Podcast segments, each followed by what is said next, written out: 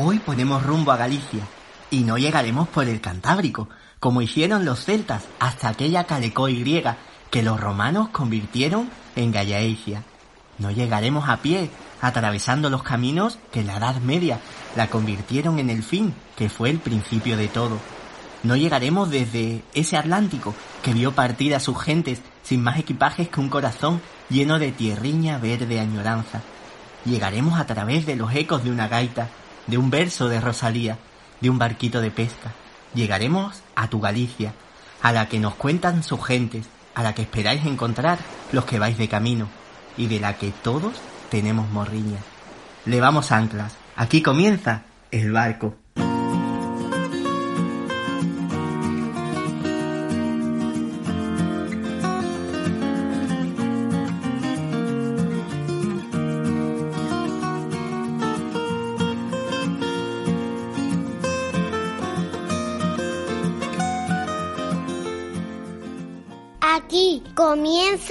El barco. Y con la sintonía de nuestro programa alzamos las velas y zarpamos. Hoy vamos bien pertrechados para que no falte de nada. Nuestros grumetes se encargarán de aclarar cualquier duda a la tripulación sobre el derrotero. Navegaremos por fantásticos mundos sobre el barco de papel. Remontaremos una ribeira milenaria con el Nautilus. Abordaremos los enigmas en nuestra sección más misteriosa. Un mensaje en una botella te llegará al corazón. Visitaremos la costa gallega en mar azul. Lo pasaremos de película con cine a bordo. Fran Francis espera tus llamadas con las líneas abiertas. Como sabéis, podéis participar aportando con vuestras notas de voz lo que queráis. Anécdotas, ideas, recomendaciones a través de nuestras cuentas de Instagram y Twitter, arroba Radio El Barco, o a través del correo electrónico radioelbarco.gmail.com Nos habéis enviado lo que representa para vosotros Galicia.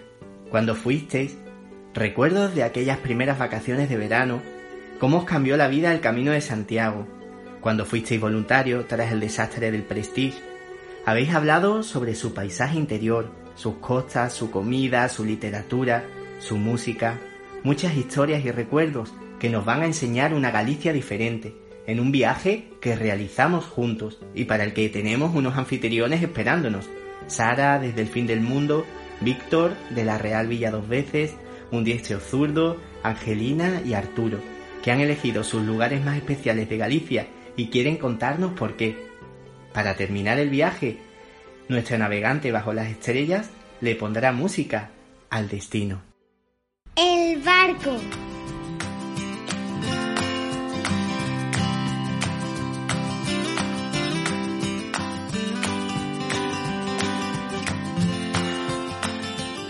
Y los primeros en subirse al barco son nuestros Sanedrín de expertos en la sección Visión Grumete.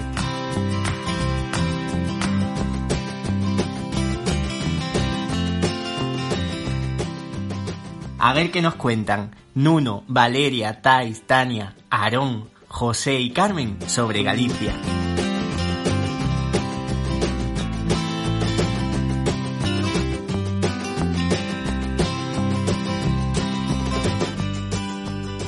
¿Dónde está Galicia? Está arriba en, en España.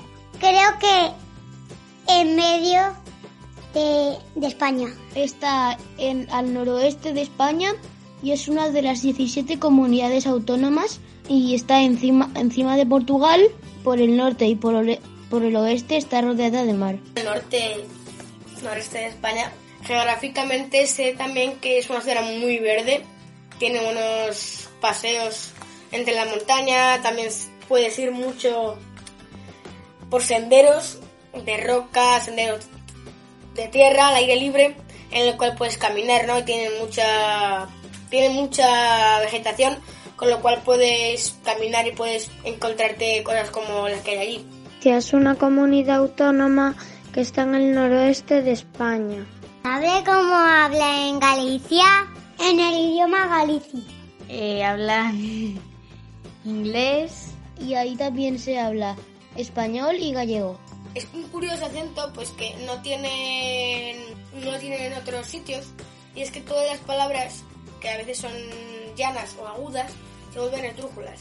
Es el camino de Santiago. Es el, el sitio más lejos. Pues es un camino para pasear todos juntos, en familia. Es un camino que se creó en la Edad Media para que los peregrinos vayan a honrar al apóstol Santiago. Que va en Compostela, ¿no? Santiago, sí, en la catedral. Sí, hay distintas rutas. Se puede ir en tren, la más fácil, por el camino de Santiago. En cada parte hay como puestos, como puestos para que veas un poco, para que te entiendas en el entorno que te encuentras, miradores en sí. Y en cada mirador hay gente que deja un bastón de madera, un palo de madera, para que se haga de bastón, como para la otra, otra persona que venga que lo coja y que siga haciendo ese camino de Santiago con esa persona. Es curioso, pero sí. ¿Quiénes son los peregrinos? Son unos chicos. Los peregrinos, bueno, pel- peregrinos viene la palabra de peligro, a lo mejor tiene algo que ver, pero Eh, los, los peregrinos son los que peregrinan en ese camino y nosotros eh, hemos hecho una parte de- del camino de Santiago. Sí, desde Canfrán hasta Jaca. ¿Cuál es tu comida gallega preferida?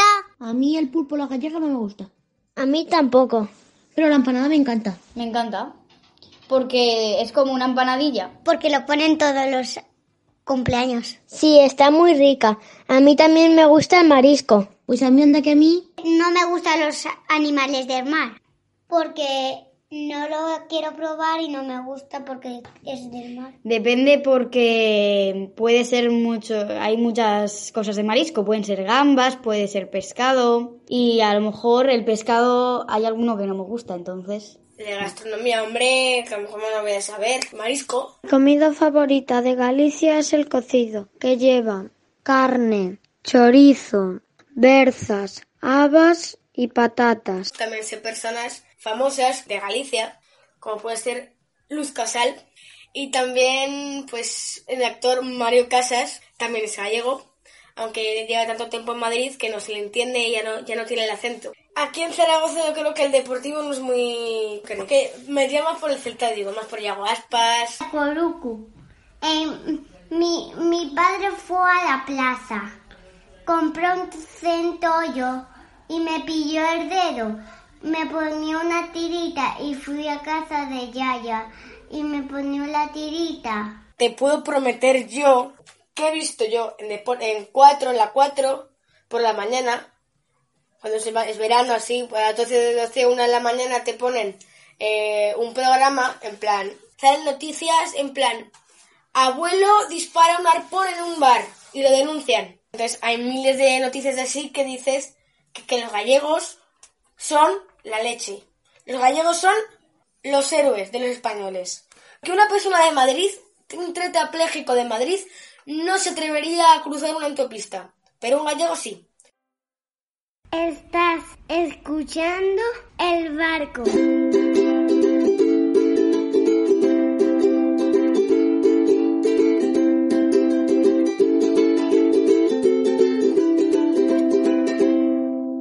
Qué bonitas vistas desde aquí arriba. Ante mí ya veo lo que durante mucho tiempo se consideró el fin de la Tierra, Fisterra. Soy el polizonte del carajo. Capitán, capitán, ¿puedo bajar ya?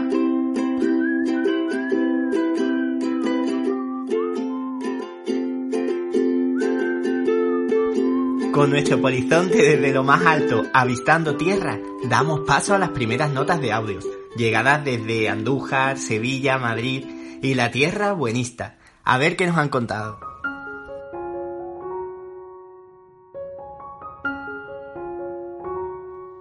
Hola Jurucú, hola oyentes del barco, soy Sergio Díez y para mí Galicia representa el verano. El verano porque era el lugar al que solía ir de vacaciones con mi familia durante muchos años, por, la, por Pontevedra, eh, por la zona de Ogrove, de San Vicente do Mar, que tiene paisajes muy bonitos, tiene cerca la playa de la Lanzada, que es preciosa, y tiene hasta un chiringuito llamado El Náutico, donde había muchas actuaciones musicales también de, de bandas independientes, de cantautores, de humoristas. Y luego también es un lugar al que tengo mucho cariño, bueno, pues eso porque fui de niño, de adolescente, y porque también he vuelto mucho con amigos, porque uno de ellos tiene una casa por allí y nos lo hemos pasado siempre muy bien. Así que sí, para mí Galicia es el verano.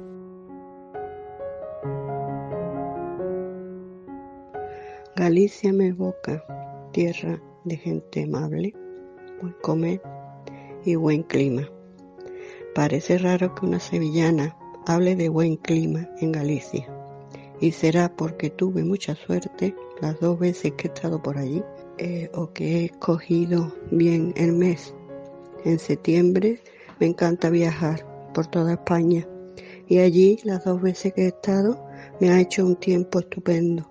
Me encantan esos paisajes de acantilado mirando al mar Jamás los olvidaré y espero que en cuanto que esto se abra y nos dejen salir, volveremos. Será otra vez, otra vuelta, porque aunque ya conocí primero las Rías Bajas, después en el segundo viaje nos fuimos más para las Rías Altas, Lugo, me encantó Lugo y su gente, pues todavía me quedan algunas cosas más que ver. Me embarco en esta nueva travesía rumbo a Galicia con emoción. La tierra prometida, la que siempre quise conocer y poder pisar, por donde pisaron mis abuelos, mis tíos y mi padre. Galicia, qué tierra tan hermosa para llevarla en el corazón. Sus caminos, su gente y hasta el olor del rocío de la mañana vuelven a tu mente si recuerdas cada etapa enamorada quedé de ti, camino de Santiago, y quién me iba a decir que el destino caprichoso me traería con aires de Galicia el amor más bondadoso, un corazón gallego con los ojos llenos de mar y la sonrisa de pura libertad. Él hace que te sientas gallega, porque cuando un gallego te habla de su tierra, si cierras los ojos viajas a ella, sintiéndola tan parte de ti que necesitas volver a ir. Una iliturgitana encantada de su Galicia amada.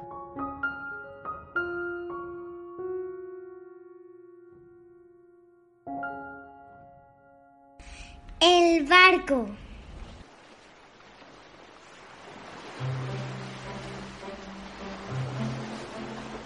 Lanzamos amarras al muelle de Fisterra y comienza nuestra sección El barco de papel. Victoria, parece que esperas a alguien al pie de la rampa de embarque. Llegan provisiones literarias a bordo desde muchos lugares galegos. Bienvenidos a Terra Galega, navegantes. Bienvenidas vosotras a el barco.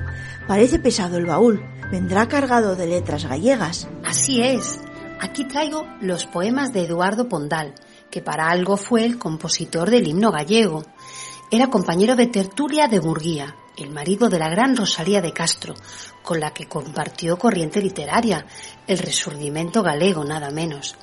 También está Álvaro Conqueiro, que escribió una de las obras gastronómicas de referencia, Aún hoy se lee y se aprecia su libro de recetas tradicionales, Sabor a Galicia. Curros Enríquez y Castelao tampoco podían faltar en nuestro baúl. Estupendo. Veo también a Valle Inclán, importante representante de la generación del 98, y a don Camilo José Cela, premio Nobel, orgullo galego, envidiable sus tertulias madrileñas con María Zambrano y Miguel Hernández. Y aquí está doña Emilia, como me gusta llamarla. Fue una de las mejores novelistas del siglo XIX tuvo la suerte de poder estudiar en una época en que no era fácil para las mujeres. Además de escritora, fue traductora, catedrática y nada menos que la primera corresponsal de prensa en el extranjero. quien no ha leído Los Pazos de Ulloa? Pero traeréis algo actual también. Claro que sí. Traemos a Manuel Rivas, el escritor gallego más internacional. Seguro que conocéis al menos una de las películas basadas en su obra, La lengua de las mariposas, del gran Cuerda. Y como nos encanta la literatura infantil, hemos hecho sitio a Ledicia Costas, que nos llena el baúl de historias de brujas, fantasmas y muertos vivientes. Ha ganado el Premio Nacional de Literatura Infantil y Juvenil. Este baúl está incompleto sin Rosalía de Castro. No, su voz viene conmigo, como Mayo. Mayo longo, Mayo longo, todo cubierto de rosas. para algúns telas de morte, para outros telas de bodas. Maio longo, maio longo, fuches curto para min. Veu contigo a miña dicha, volveu contigo a fuxir. Toda Galicia viene con ella. Cando penso que te fuches, negra sombra que me asombras, o pé dos meus cabezales tornas facéndome moza. Cando masino que sida, no mesmo sol te me amostras, e eres a estrela que brila, e eres o vento que zoa. Si cantan, esti que cantas. Si choran, esti que choras. E es o marmurio do río, e esa noite, e esa aurora. En todo estás e ti es todo. Para min e en min mesma moras. Nin me abandonarás nunca, sombra, que sempre me asombra. Zarpamos con Rosalía.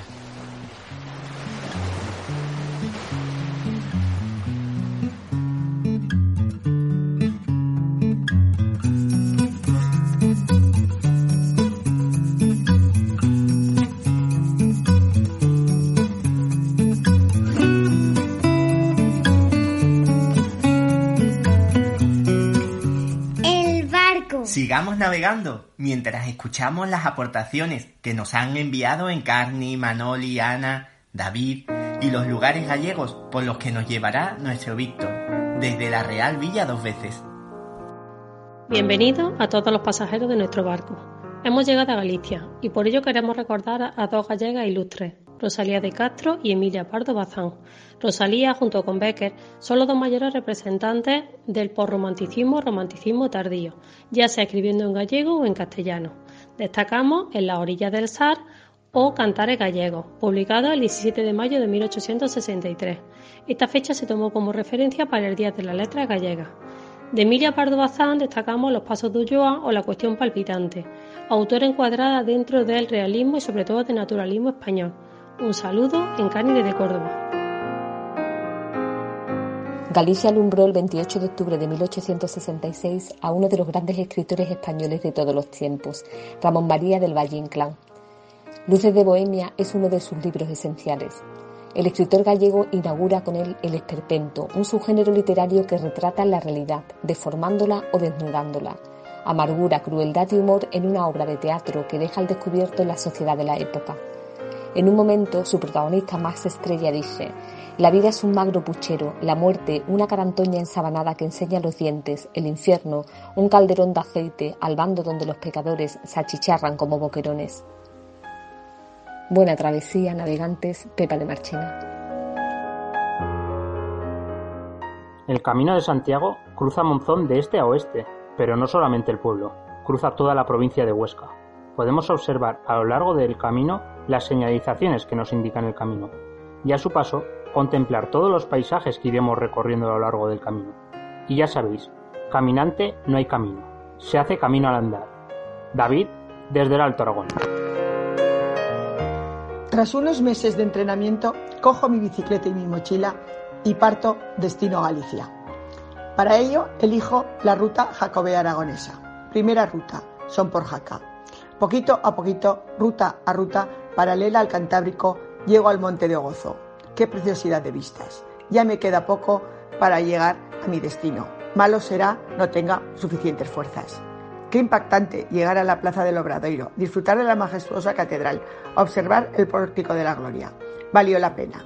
Buena mar.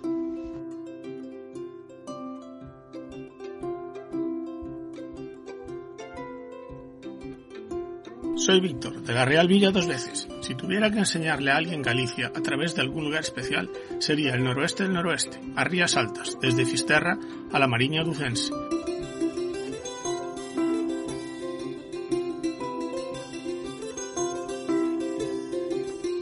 Incluyen además algunas de las principales rías gallegas, que según la leyenda se formaron cuando Dios se echó a descansar y apoyó su mano, en especial la comarca de Ferrolterra Eume y Ortegal, con la joya militar de España, la ría de Ferrol, donde los ingleses fueron derrotados en 1800 por sus habitantes y la pequeña guarnición de la ciudad cuando intentaron la invasión por mar y no fueron quienes de superar o triángulo de fuego, formado por el castillo de San Felipe en la orilla norte y el castillo de La Palma y San Martín en la orilla sur, sumada a la cadena de hierro tendida entre San Felipe y San Martín, unida a unas anclas en cada orilla de la ría, que provocó un bindes de Napoleón por los ferrolanos y por lo que el ministro británico William Pitt dijo, si Inglaterra tuviera un lugar como Ferrol, lo rodearía de una gran muralla de plata.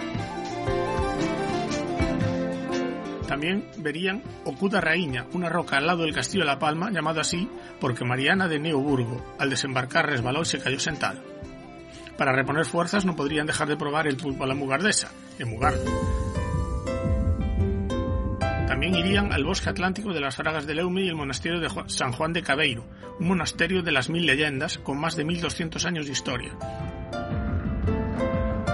Y para rematar el viaje, desplazarnos hasta Santo André de Teixido, donde, como dice la leyenda, vai de morto que non foi de vivo, a los pies da Serra da Capelada, donde aviones de la Luftwaffe derribaron a Leslie Howard, al lado de los acantilados de Vixía de Herbeira, a 620 metros, los más altos de la Europa continental, como antesala de Cabo Ortegal, Estaca de Bares, o Fuciño do Porco y la playa de las Catedrales.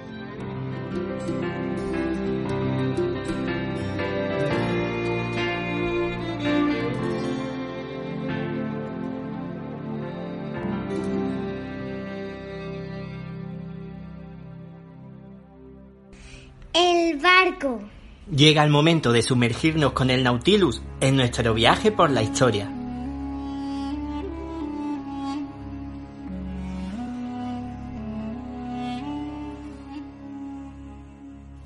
¿Qué tal, Gongau? ¿Qué rumbo ponemos? Hoy nos adentramos a bordo del Nautilus río arriba, por los espectaculares cañones del río Sil.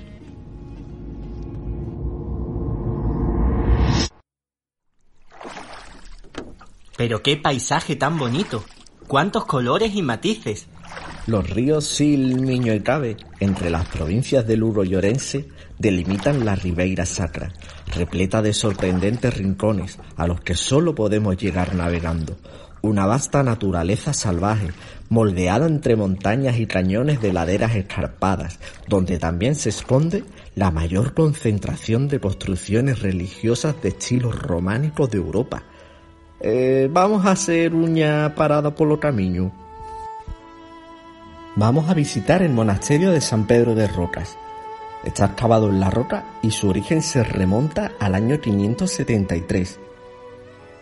Mira, esos son los sotalcos.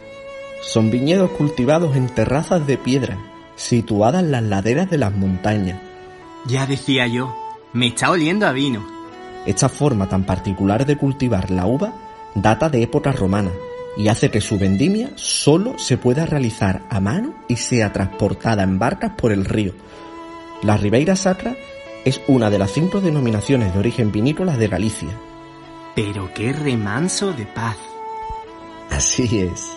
No es de extrañar que en los primeros años del cristianismo monjes y ermitaños se refugiasen en este enclave en busca de esta paz para meditar. Se cree que el Ribeira Sacrata proviene de los numerosos monasterios o de la abundancia de robles, robur, árbol sagrado en época celta. La Ribeira Sacra es un espacio cultural único en Europa Occidental, donde la historia y el patrimonio conviven con la naturaleza, originando una perfecta simbiosis para el disfrute de los sentidos. Todos estos factores, a la vez singulares y universales, han apoyado la firme candidatura de la Ribeira Sacra para ser declarada Patrimonio Mundial de la UNESCO en la reunión del comité del próximo 2021. Buena mar, navegantes. Hasta la próxima aventura. Buena mar.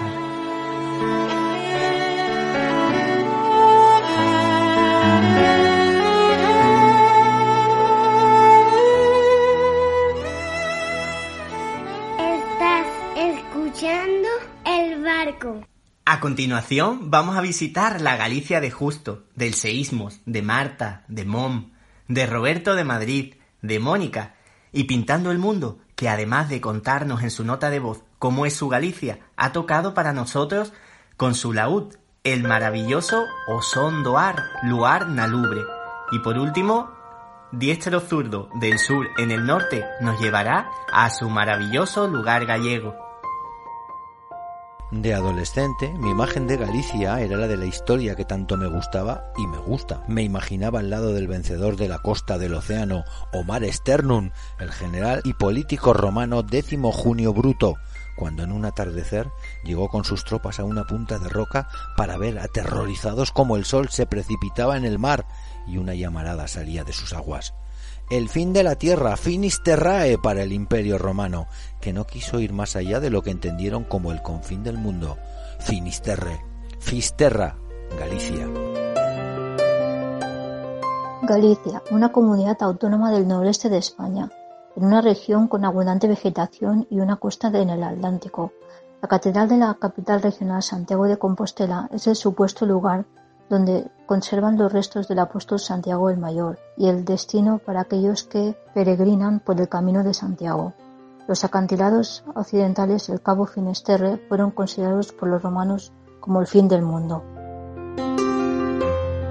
Enormes paisajes que tiene Galicia, mucho verde, mucho prado, los ríos estos que tiene la Ribeira del Sil, la Ribeira Sacra, toda esta sensación del Miño y después las playas y las rías que tiene. El verde del paisaje y el azul del mar y de los ríos y de las rías, que es un contraste muy bello de paisajes y naturaleza.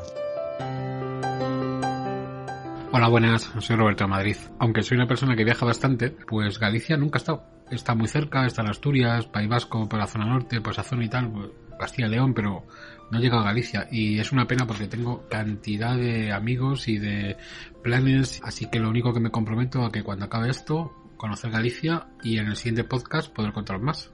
Un saludo, gracias por hacernos pensar. Buenas oyentes del barco, soy Víctor de Valencia, el Seísmos. Galicia nunca la he visitado, pero me gustaría hacerlo para poder visitar el río Miño, los acantilados más altos de Europa y el único río de Europa que desemboca al mar en cascada. La Torre de Hércules, que es el único faro romano que todavía funciona. Ver ese feísmo gallego, que es a lo que los gallegos le llaman a los edificios raros que por falta de dinero o no terminan o los hacían mal. Hay gente que lo define como el arte de apañarse. Y probar ese marisco tan bueno que por algo será que el puerto de Vigo es el segundo del mundo en exportación de marisco. Y por todo esto y mucho más, a Galicia la hace única en el mundo. Un saludo y viquiños a todos. Navegantes, soy Mónica. Para mí Galicia es todo. Es mi familia, mi infancia, mis veraneos. Es difícil elegir un solo sitio, pero bueno, los recuerdos que tengo así más vividos son de La Guardia, en Pontevedra en la desembocadura del Miño. Allí, no sé, el monte de Santa Tecla, donde subíamos con mi abuelo, empeñado en que viéramos el rayo verde, y lo acabé viendo. El Rosal con sus vinos, yo no bebía vino entonces, pero mis abuelos ya le tenían cogido el puntito a eso. Eh, Santa María de Olla, con la iglesia frente al mar, preciosa. Bayona, cuando estaba en fiestas, íbamos siempre, tomábamos café en el parador. Tui, no sé. Y luego la forma de hablar que, que tenía mi abuela, que es una expresión que me encanta, es, eh, pasábamos por un restaurante y decía, ahí tengo yo comido. no se lo he oído a nadie más. Claro, en el sur. Vicos,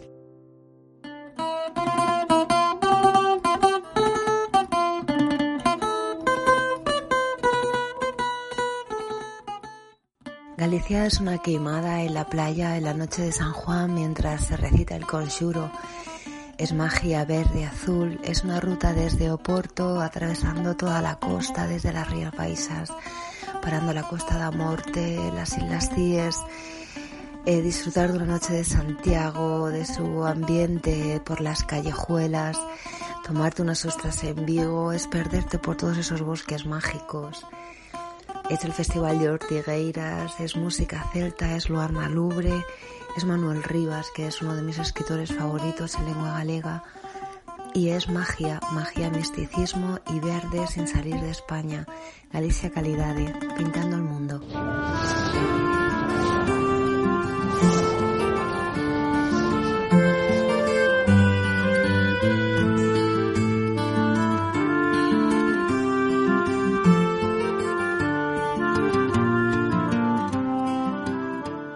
¿Qué tal? Si tuviera que mostrarle a alguien Galicia a través de mi lugar más especial, este sería Los Ojos de la Mincha.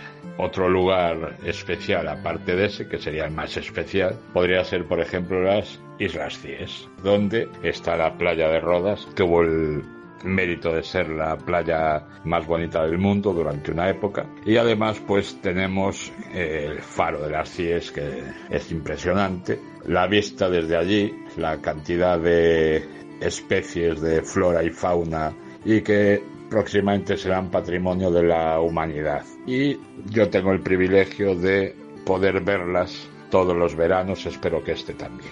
Soy diestro zurdo, un sureño del norte.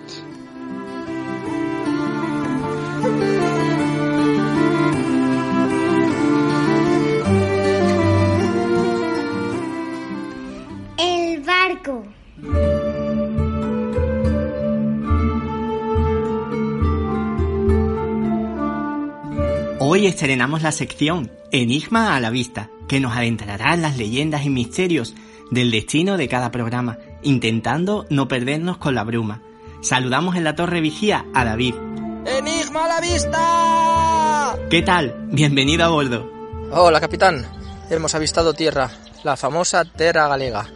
Hoy quiero hablaros de esa Galicia de las fábulas, de esa tierra de brujas y de meigas, pero también de la Galicia de otros misterios, de otras leyendas. Podemos decir que Galicia es una región donde realmente están muy arraigados en su cultura popular los misterios y leyendas.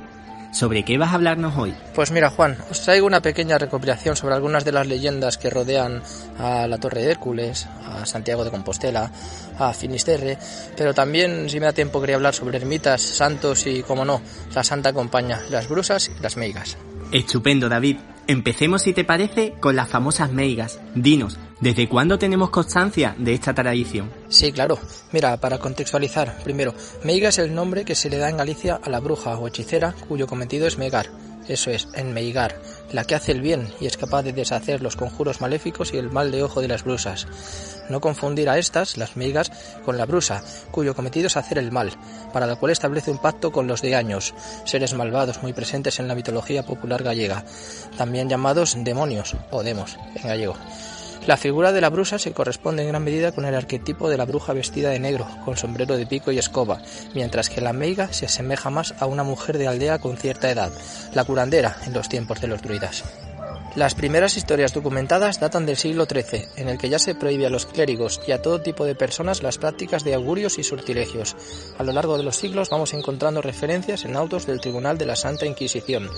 Fíjate, Juan, que esta ha sido una tradición tan extendida que las brusas y las meigas han sido ampliamente recogidas en la literatura, en la pintura y en el cine, aunque ninguna de estas expresiones del arte lo recoge con tantos detalles y matices como la tradición oral, ya que solo quienes llevan mucho tiempo viviendo en Galicia pueden conocer esta tierra a través de las historias que ella misma cuenta. ¡Qué bien! Pues que sea la propia Galicia la que nos lo cuente. Así es, adentrémonos pues en esta tierra, que nos cuente también otras historias.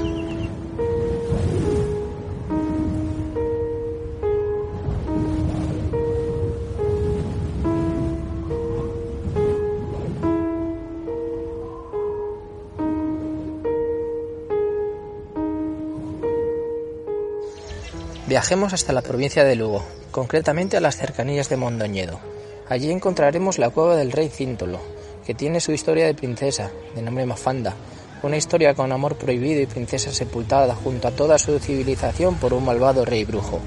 Las gentes del lugar todavía oyen llorar hoy y lamentarse a Mafanda, que sigue vagando por la cueva cada amanecer, a la espera de que alguien, preferiblemente su joven conde, la rescate del inframundo donde se vio condenada a permanecer por no renunciar a su amor verdadero. Con sus lágrimas resonando todavía en nuestros oídos, continuemos este particular peregrinaje que nos lleva, como no podía ser de otra forma, al faro. Cuenta la leyenda que el gigante Grión tenía aterrorizada a la buena y humilde gente del lugar, hasta el punto de que tuvieron que acudir en busca del auxilio al mismísimo Hércules para que los librara de él. El héroe verció al gigante y lo enterró, levantando un túmulo en cuya cima clavó una antorcha, un faro conocido hoy como Torre de Hércules, para los habitantes de la ciudad que posteriormente fundaría cerca de este monumento, ciudad a la que enseguida llegó una mujer llamada Coruña, primera habitante del lugar que a partir de entonces se llamaría como ella, A Coruña. Y como de nombres estamos hablando, hablemos del lugar donde llegaron los restos del apóstol Santiago a través de la ría de Arousa y de Luya. Hablemos de casi una anónima sepultura cercana al bosque, al bosque Liberium Donum, zona luego prohibida y olvidada hasta que un lugareño observó allí un resplandor que lo atrajo y atrapó por completo. El lugar empezó a ser llamado Campo de Estrellas o Campus Estellae y es lo que hoy en día conocemos como Compostela, una ciudad ya de por siempre mágica y mística en donde muchos peregrinos finalizan el camino de Santiago. Y digo muchos porque no todos lo finalizan allí. Hay peregrinos y peregrinas que, seducidos por un nombre tan evocador, terminan su peregrinar en Finisterre, el fin del mundo. Hasta ahí llegamos nosotros también, de noche, y respiramos esa melancolía proveniente de la costa de Morte. El viento nos trae los olores del mar, de la hierba, de la fina lluvia que cae, y con ellos el recuerdo de los lamentos, las voces y los gritos de aquellos a quienes atrapó la mar para siempre. Nos trae también los ecos de un rumor de tierra adentro, un rumor no tan conocido que hace que se erice el vello de la piel al escucharlo, un rumor que asegura que antaño, en las noches de tempestad, cuando los navíos fijaban desesperados su mirada en cualquier cosa que los salvara del naufragio, acudían a este atraídos por las luces de los farolillos que los lugareños colocaban en los cuernos de los bueyes a los que paseaban por la costa, pensando los marineros que esas luces tintineantes eran de otros barcos, huyendo de la tempestad, y no las rocas que conformarían su sepultura.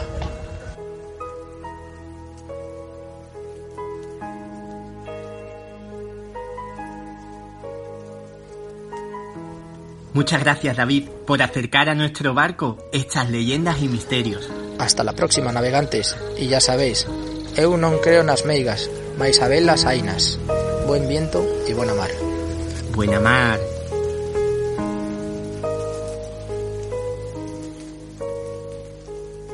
Estás escuchando el barco. Conectamos la radio del barco para escuchar los mensajes que recibimos de Emilio de Hong Kong, de Jordi de Mallorca, de José Luis B. de Madrid y el cuaderno de viaje de María y Lucía. Por último, Sara, desde el fin del mundo, nos llevará de la mano a su Galicia, que hace nuestra en el barco. Costas llenas de misterio, donde se suponía antiguamente que podía verse el fin del mundo a lo lejos. Pueblos increíbles, preciosos, perdidos, fantásticos, una comida que es inolvidable. Lo que daría yo por tomarme un pulpo a la gallega ahora mismito.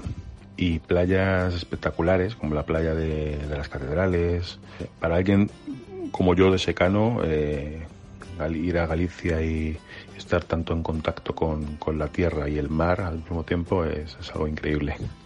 Tuve la suerte de estar viviendo allí una temporada y me parece que es uno de los lugares más hermosos y e increíbles del mundo. Bueno, barqueros, un abrazo. Si fuera un personaje del Principito, con Galicia sería el geógrafo. Me pasa exactamente lo mismo. Sé cosas sobre ella, sobre el mar que la baña, sus tierras, pero siempre es en boca de otros. Es hora de dar ese paso y la excusa perfecta para ello sería la Torre de Hércules.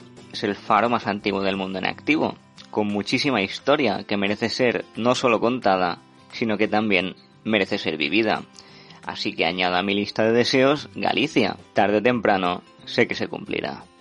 Soy Jordi de Mallorca.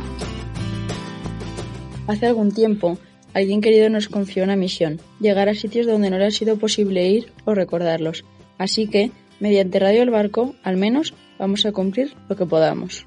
Hoy llegaremos hasta el pie de la Torre de Hércules, tocaremos sus piedras milenarias, Captaremos toda la luz posible de ese faro, desde el fin del mundo romano. Aprovecharemos a recorrer ese cabo agreste, a comer sus frutos del mar y la tierra su salud. Y llevarle un regalo virtual de Galicia. Buscaremos una caracola donde escuche el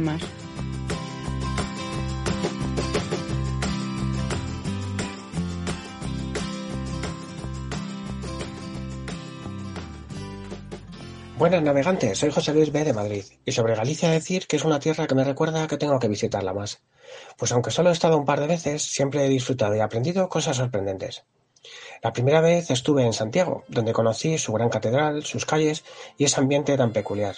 En otra ocasión visité la ría de Arousa para limpiar la costa de Chapapote y de donde me traje ese gran dolor de los gallegos al ver la mar negra. Y la última vez fui por trabajo y de paso disfruté entre gallegos de su gastronomía, costumbres, su caimada y de esas gaitas cuyos sonidos son como voces que te hipnotizan y te purifican hasta el alma. Resumir Galicia en pocas palabras es muy difícil, pero podrían ser dos. Siempre impresionante. Bueno, un saludo y buena mar.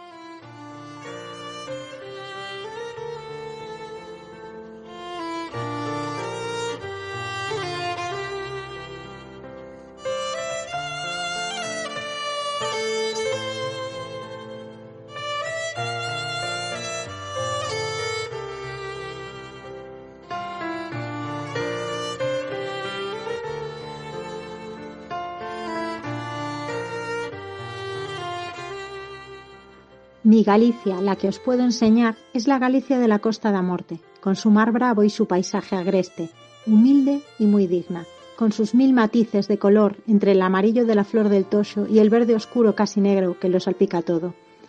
Es la Galicia que suena a olas rompiendo en la orilla, a viento en el faro vilano de Camariñas y al corte del pan de corteza crujiente y miga húmeda y morena, la que suena a caricia cuando la gente habla, Da igual si lo hacen en la lengua de las cantigas de Santa María o en la que hablaban Cela o Torrente Ballester. Esta Galicia mía es también la que se ve en los anuncios de la Agencia de Turismo de Galicia, con sus infinitas playas, su cascada de Lézaro, su faro Fisterra, sus mariscos, sus brindis áureos al atardecer. Pero esa no es mi favorita, no es la que yo os quiero enseñar.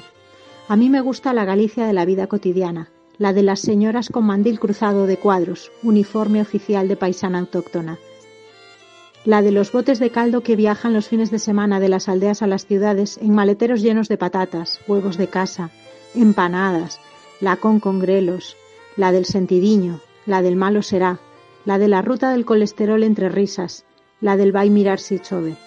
Venid cuando queráis, aquí siempre es temporada alta.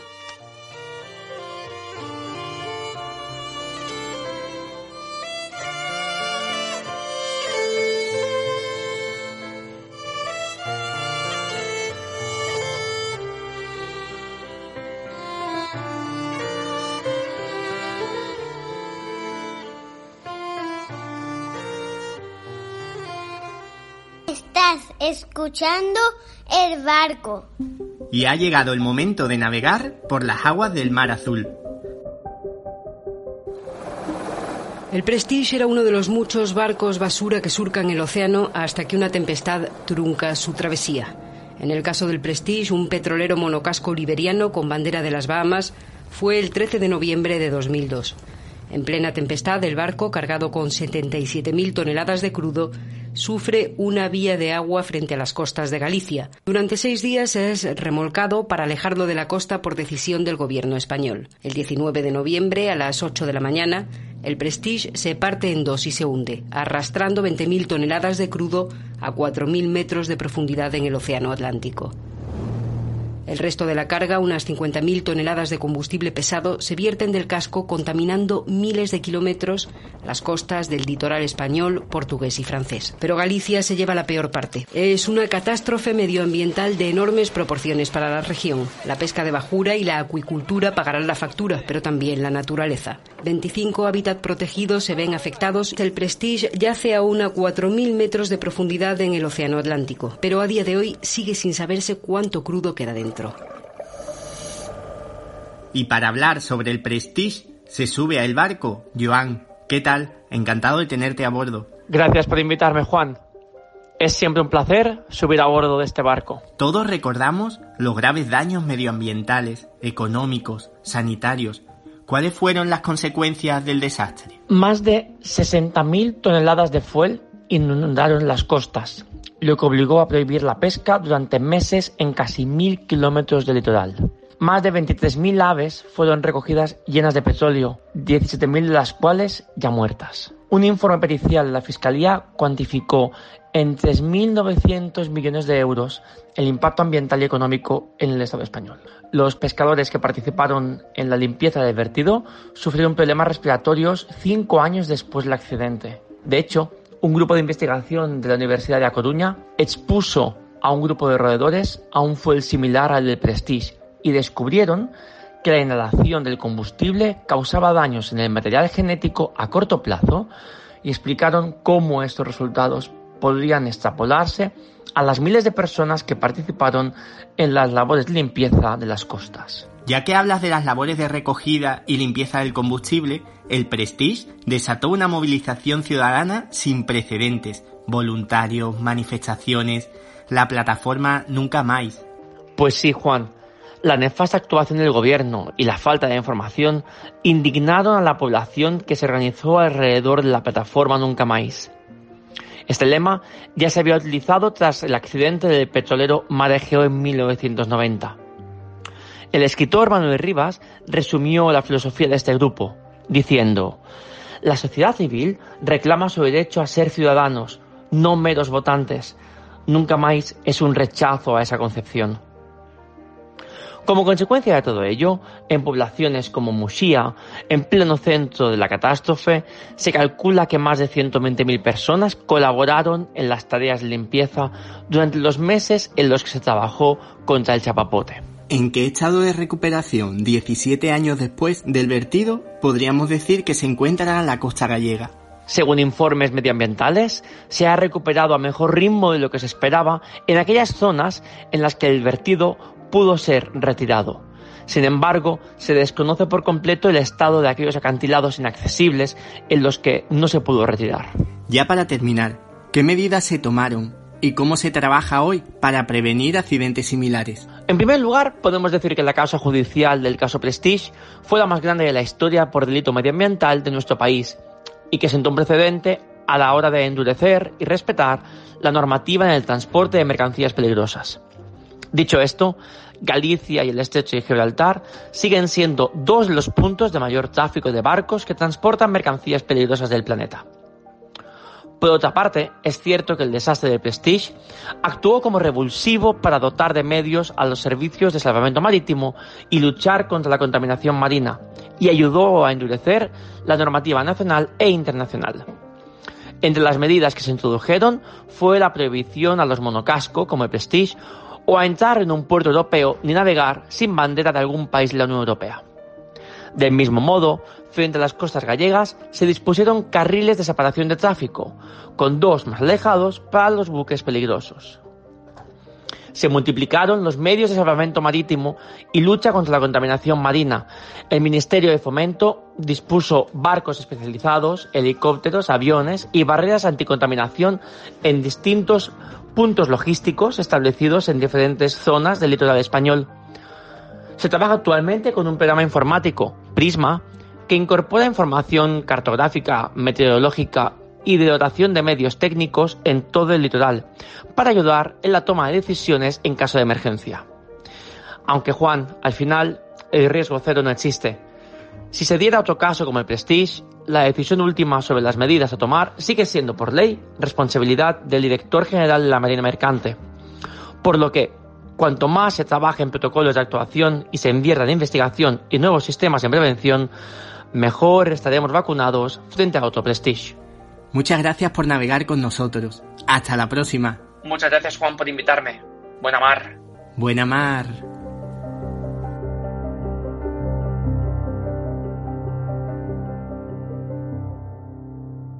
Estás escuchando el barco. Y uno de los momentos más emotivos de nuestro viaje es cuando ponemos el timón del barco en manos del corazón. Nos llega desde Liverpool un mensaje en una botella. Elena de Liverpool, mensaje en una botella. Finisterre, Finisterrae.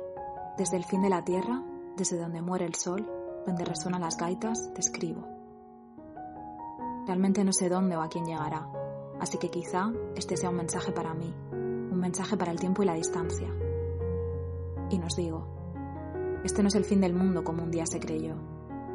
Rema, aventúrate, lánzate al mar valiente, sigue remando, la marea sube y baja y te arrastra. El mar te traga pero también te mece. Rema, conquista y cuenta tu historia. Sin las palabras dime, ¿qué nos queda? Ya ves, yo soñaba cada día con alcanzar la playa, y ahora que está tan cerca, ya la puedo oler y sentir el vaivén de las olas. Y a lo lejos, creo ver una luz que parpadea, que parpadea pero que no se apaga, una luz que calienta y guía. Faro, luz que siempre me alumbras, sombra, sombra que siempre me asombras. Aquí sigo, divisando la costa de la muerte, y así, temiendo el naufragio, te lanzo al mar. No hace falta que me contestes, quizá este no sea el final de la tierra, quizá este solo sea el principio.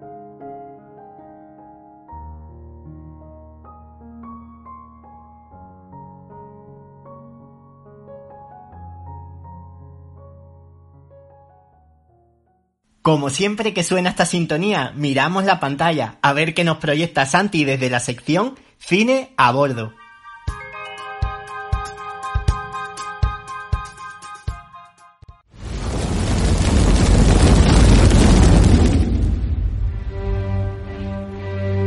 Amador Coro. Este es el pirómano. Sí, es este. Así que mató a luz. ¿Y le van a dejar salir? Hola, Mike. Mira, padre conoce, está condenada. Amador, tens lumeo. Pois eu estou ben contenta de que estés na casa.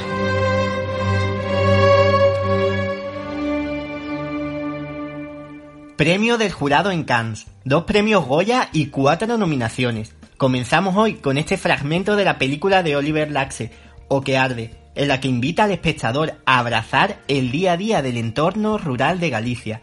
¿Qué tal, Santi? Muy bien, Juan. Además es la película más taquillera y vista en lengua gallega. Ganó el Goya a la mejor actriz revelación Benedicta Sánchez, a sus 84 años. Nos cuenta la historia de Amador Coro, que tras cumplir condena por pirómano, sale de la cárcel y regresa a su casa, una aldea perdida en las montañas lucenses, donde convivirá con su madre Benedicta, su perra Luna y sus tres vacas. Hablar de Galicia es hablar de la historia de nuestro cine, en mayúsculas. A Esmolga, La lengua de las mariposas, Mar adentro, El bosque animado, El lápiz del carpintero o Los lunes al sol. Los lunes al sol es una excelente película de Fernando León de Aranoa que ganó la Concha de Oro y cinco Goyas de las ocho nominaciones, entre otros, Mejor Película y Dirección. Los nominados por interpretación masculina de reparto son... No te gusta, te jodes, es lo que hay. No, te jodes no, se joden ellos. ¿eh? A mí no me juzga nadie, ni por un millón ni por doce. No me gusta su dinero, no lo quiero. Luis Tosar por Los lunes al sol.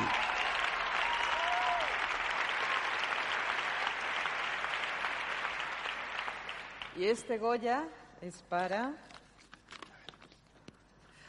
Luis Tosar por Los lunes al sol.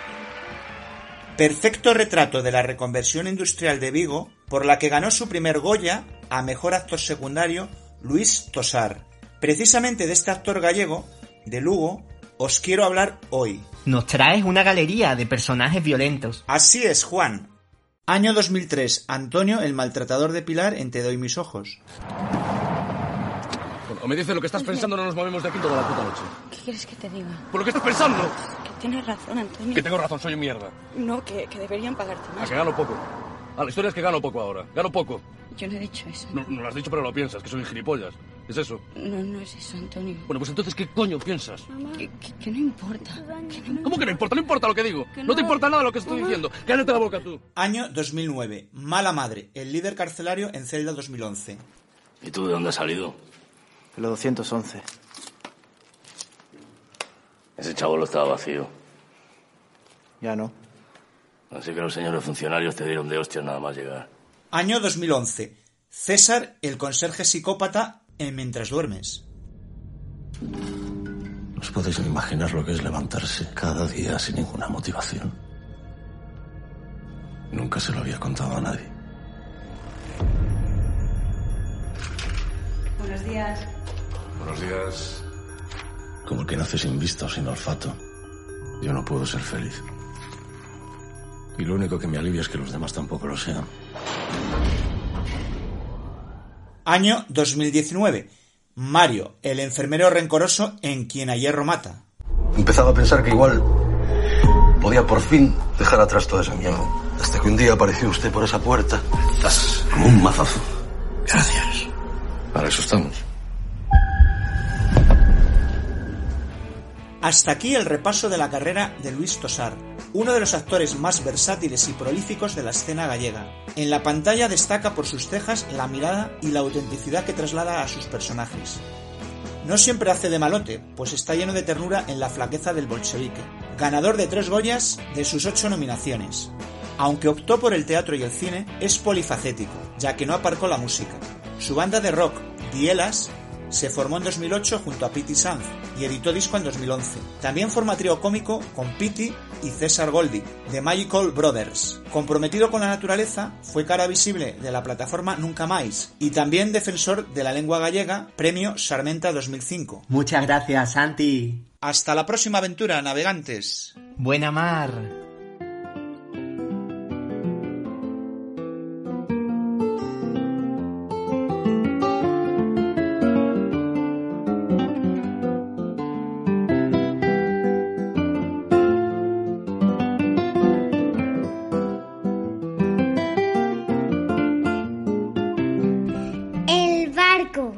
Continuamos navegando por Galicia con las notas que nos han llegado de Karma de Barcelona, de Peter desde Nueva York, de Mar de Sevilla, de Sole de Huesca y del maravilloso tándem Terremoto y Piratilla. Desde Galicia me llegan siempre dos cosas, amor y humor, dos cosas básicas para el camino, para el de Santiago y para el de la vida. Y cuando las nubes marchan, aparece otro de mis binomios básicos, el azul y el verde muy intensos. Lástima no saber pintar. Desde ese contraste yo empezaría lienzos. Así que dame los versos de la Rosalía enamorada. Y en A Coruña, llévame a la Plaza del Humor, antigua Plaza de los Huevos. Toma retranca. Y allí Mafalda y el señor trajeado de Forges te recuerdan que desde el humor todo se lleva mejor. Galicia no me cabe en un audio. No he salido de A Coruña, no he llegado ni a la Torre de Hércules, no he pasado por la vecina Pontevedra, me he comido los segundos como si fueran ostras y percebes. Es cierto, Galicia calidade. De vida, añado. Soy Karma desde Barcelona. Besos de viento y salitre.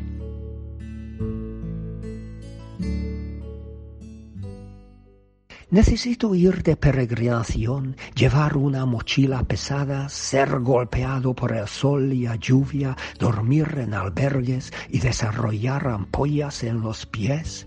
No. Si voy a ir a Santiago de Compostela, entonces llegaré como un viajero moderno. En la autopista reservaré una habitación encantadora en el parador y comeré en algunos buenos restaurantes a lo largo del camino. Mi esposa y mi hija serán mucho más felices y no querrán que me queme en el infierno por haberles sometido a una dura prueba física.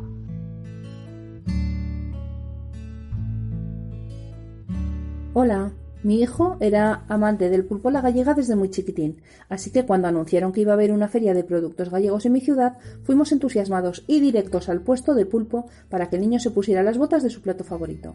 Todo iba perfectamente hasta que vio salir de una enorme olla hirviendo a borbotones una pata gigante de pulpo que unas señoras con tremenda destreza y unas tijeras más grandes que mi hijo iban cortando a trozos chiquitines. Nunca jamás ha querido volver a probar el pulpo. Y eso que han pasado unos seis o siete años. Él no recuerda aquel día, pero solamente ver el plato de pulpo se le revuelve el estómago. Un saludo. Fue en agosto del 2018. Íbamos un grupo grande desde Sevilla. Estuvimos en Vigo, Santiago, La Toja. Uno de los días nos llevaron a, ver los criaderos de, de mejillones. A mí me encantan los mejillones.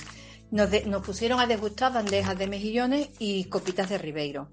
Después nos pusieron músicas para bailar. Yo me volví como las locas. Alrededor del barco se acercaban también las gaviotas y yo le daba mejillones que casi, casi se llevan mi mano. Mares de Sevilla.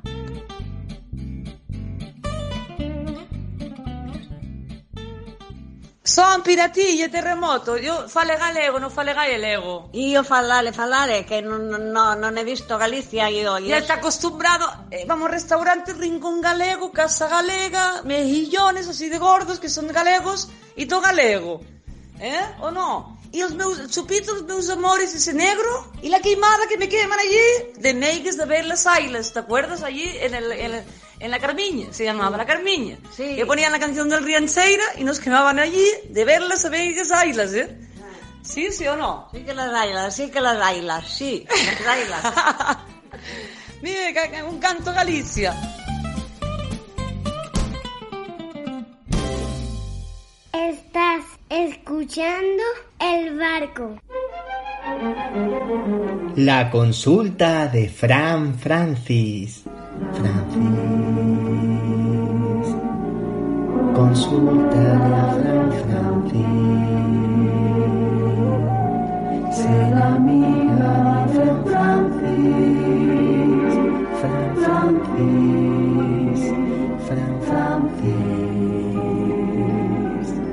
El consejo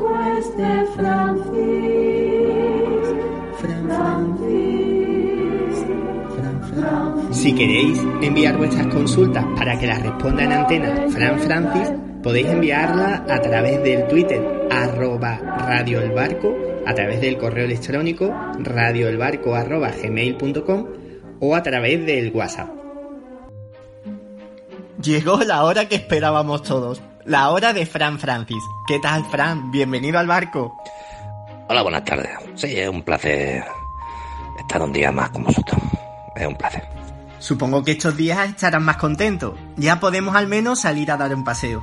Pues mira, tenía la idea, pero sabes, en estos días he tenido una lesión, que es una lesión inguinal suprayectal, que va inclinada hacia la zona oriental del duodeno. Entonces no he podido moverme mucho, ¿no? Pero nada más pueda ya me pongo ya hacer deporte, que es algo primordial y recomiendo, recomiendo a todo el mundo, a todos nuestros oyentes. Hoy nuestro barco navega por Galicia y esta es una tierra de megas y misterios. Y sobre esto trata nuestra primera consulta. Nos la hace Yolanda desde Musía.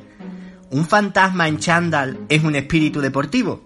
Pues mira, la mejor respuesta para tu pregunta, Yolanda, yo de ti me leería el libro, el cual me estoy leyendo, que si te pego dos guantas, no va a haber orquesta en España que toque lo que baila. Que abras sobre la unidad, sobre el comportamiento, sobre cómo hacer equipo a la hora de hacer deporte. Sin ser tú el único fantasma que vaya a hacer deporte solo, sino en equipo, en equipo. Pero Yolanda, que te haya quedado un poco claro más o menos, pero léete el libro, era muy bien. Nos escribe cuñado típico, desde Albacete. Nos dice que en la última reunión familiar su suegro le preguntó que de qué estaba enfermo el jamón curado y que casi tiene que decir la verdad. Menos mal que en ese momento sonó su iPhone 19 y pudo salir con éxito de la confusión. Así que acude a ti para resolver la duda, Frank. Pues mira, cuñado típico.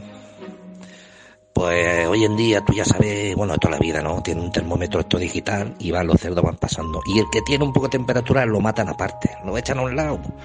A un lado, claro, tú vas a explicarle eso a pobre señor, a tu suegro.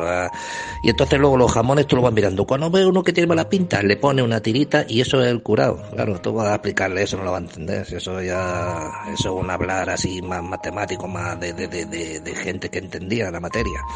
Y menos mal que, pues te digo una cosa, te sonó el 19, espérate al 20, que el 20 responde solo, o sea que con ese tendrás más salida para todo. Pero que te haya quedado bien. Ahora nos vamos a Calzadilla de la Cueza, en Palencia. Como sabes, por allí pasa el Camino de Santiago. Y Agapito, que está allí al pie de calzada, nos dice que siempre les hace la misma pregunta a los peregrinos y nadie le contesta. La pregunta es, peregrino, que camináis por esos caminos tan profundos, decidme por qué un mulo caga cagajones cuadrados teniendo redondo el culo.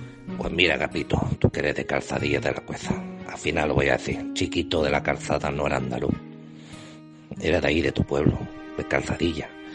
Papá que él era modesto y mira, y dijo, va, quiso tirar para más y se fue para Málaga para decir que era de la calzada, por no decir que era de la calzadilla. Y a ver, los mulos, ¿cómo lo van a cagar cuadrados? Tú los caminos y por ahí donde los llevan. Es que me hace unas películas intrínsecas, me hace una, pe- un- una pregunta intrínseca, insúpida, que claro, es que tiene una respuesta en yaculares. Si tú me preguntas de manera intrínseca y te tengo que responder de manera yacular, o sea que por eso, por los caminos tan duros que hay, coño. Y ya la última pregunta de hoy nos llega desde Castro de Rey. Se ve que tenemos muchos oyentes gallegos.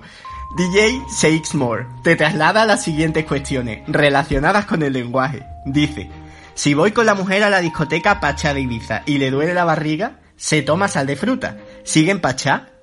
¿Y por qué separado se escribe todo junto y todo junto se escribe separado? Pues mira, Seymour DJ, DJ, que eres DJ, ¿no? DJ, DJ le digo yo porque me- la pregunta me llegó ayer, entonces la estoy pensando ahora.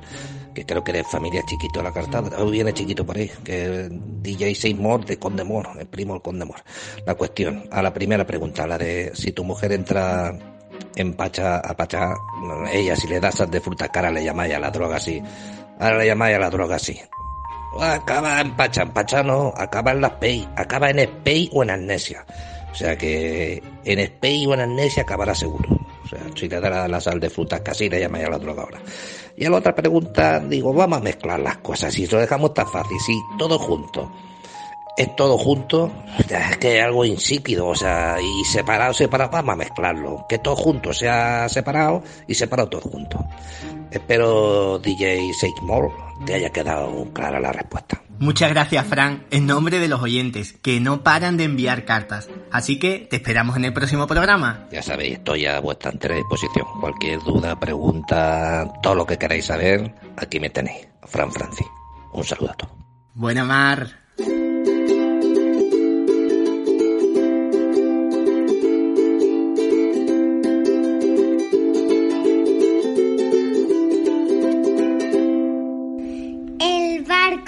Hemos dejado para el final las emocionantes notas de audio llenas de recuerdo, música y camino que nos han dejado María Ángeles desde Almería, Pilar desde Ayamonte, el cuidador descuidado desde Londres y Juan del Barco. Y antes de nuestra despedida vamos a visitar en tren el corazón de la Galicia interior que nos traen Angelina y Arturo.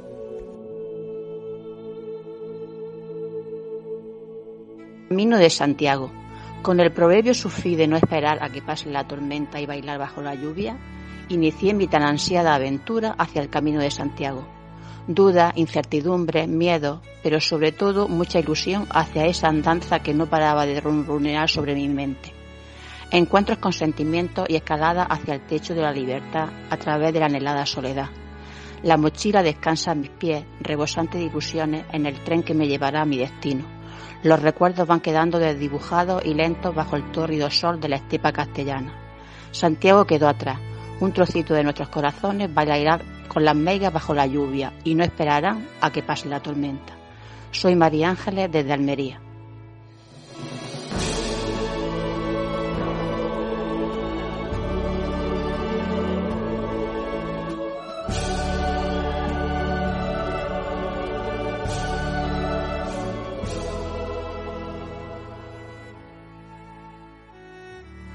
Para mí Galicia es una preciosa mujer.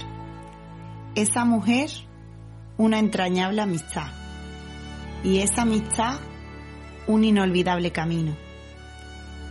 El camino es una experiencia sanadora. Y sanar es aprender a vivir de nuevo. Volver a vivir una suerte.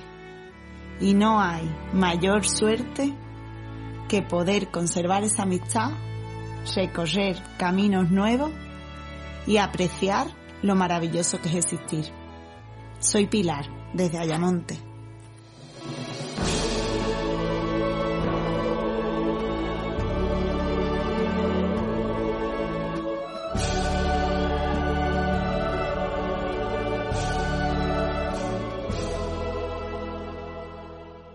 Hay una cosa que Galicia tiene en común con Asturias, la Bretaña, Irlanda, Escocia y Gales. No me refiero al mar Atlántico, sino a la gaita, un instrumento musical de origen celta. Precisamente un músico gallego, Carlos Núñez, es su embajador a nivel mundial. Él empezó muy pequeño, con la flauta y la gaita. Luego a los 13 años, la banda irlandesa The Chieftains lo descubrieron y lo demás ya es historia. Su penúltimo disco, Alborada do Brasil, conecta la música celta y gallega con la música brasileña y aunque nos pueda sorprender, tiene mucho sentido, pues los gallegos históricamente han tomado la mar para emigrar a diferentes países. Reivindiquemos su música de gaita tan gallega, tan universal, que demuestra ese lamento vital de energía y de morriña.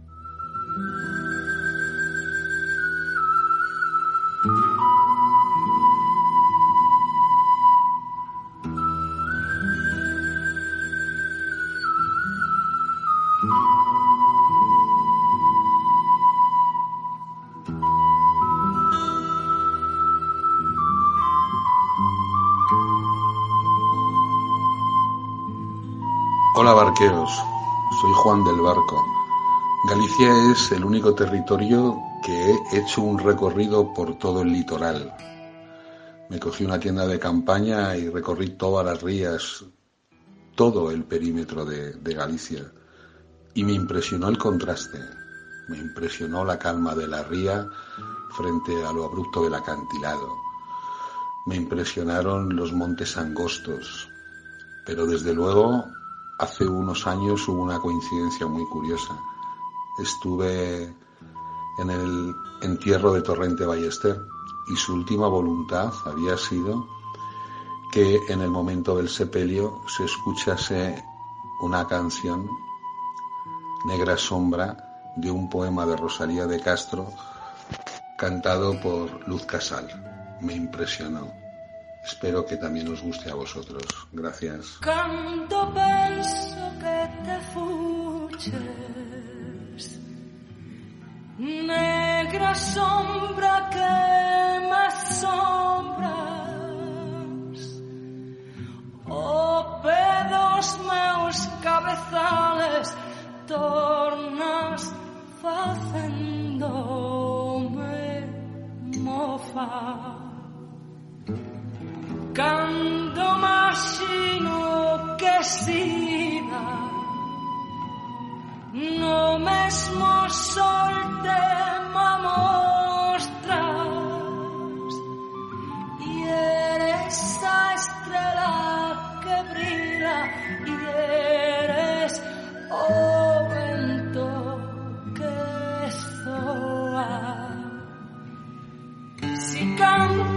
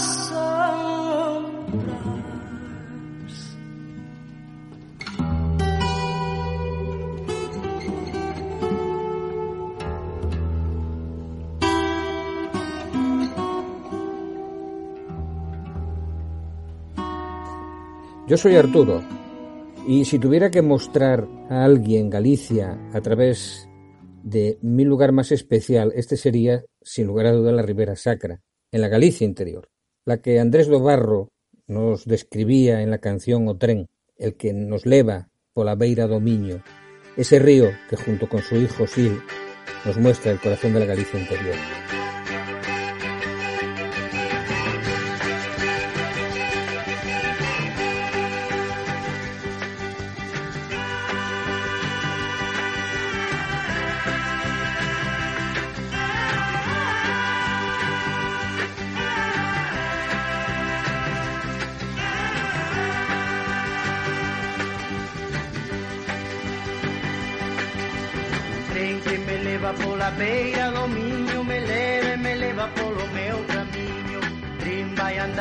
Pasiño a pasiño E vai me levando cara ao meu destino. Alguén pode ser que me espere na estación. Terra da felicidade Todo que sexa amor e paz. O atouparei, eu o terei Na miña moza no meu lar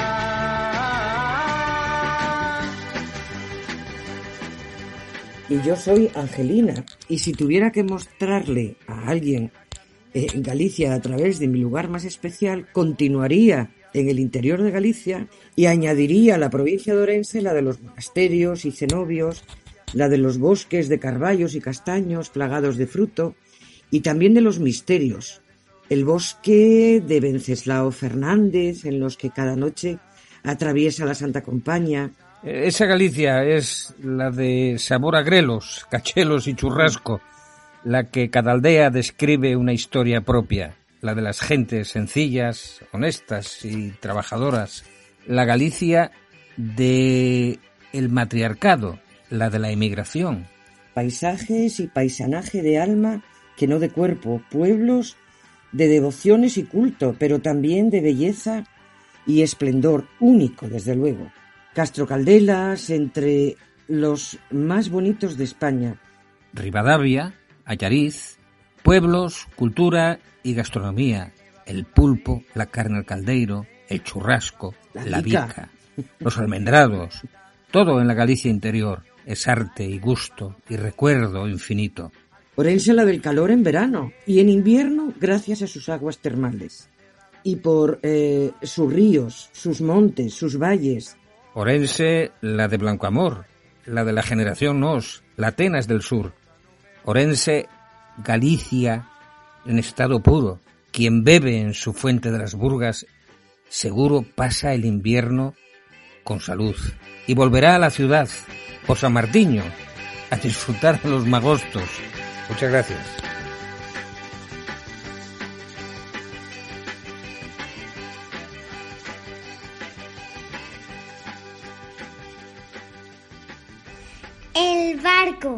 Hasta aquí vuestras aportaciones de hoy. Antes de zarpar, unos versos de los seis poemas galegos de Federico García Lorca, quien además de quedar fascinado por Nueva York y por Cuba, siempre lo estuvo de Galicia. La visitó en tres ocasiones, la primera en 1916, con 18 años. Y dicen de este primer viaje que Lorca llegó a Galicia como músico y se fue como escritor.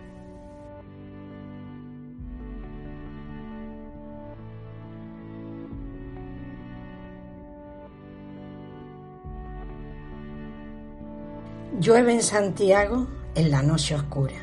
Hierbas de plata y de sueño cubren la vacía luna. Mira la lluvia por la calle, lamento de piedra y cristal. Mira el viento desvanecido, sombra y cenizas de tu mar. Sombra y cenizas de tu mar. Santiago, lejos del sol, agua de la mañana antigua, tiembla en mi corazón.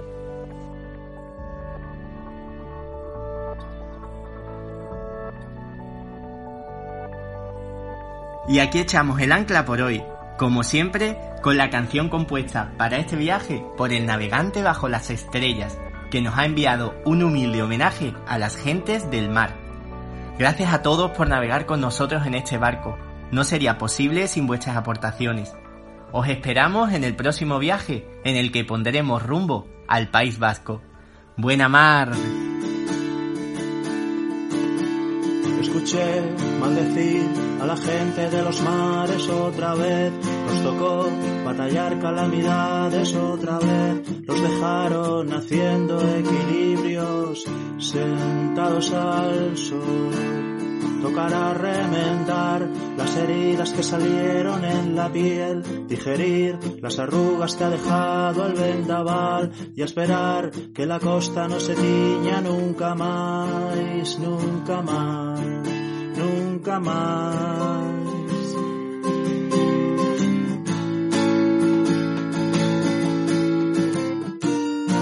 Sopla fuerte el nordeste al final de la tierra vuelan hasta las piedras en las playas del norte, en la costa de morte, en las terras galegas, la tierriña galega.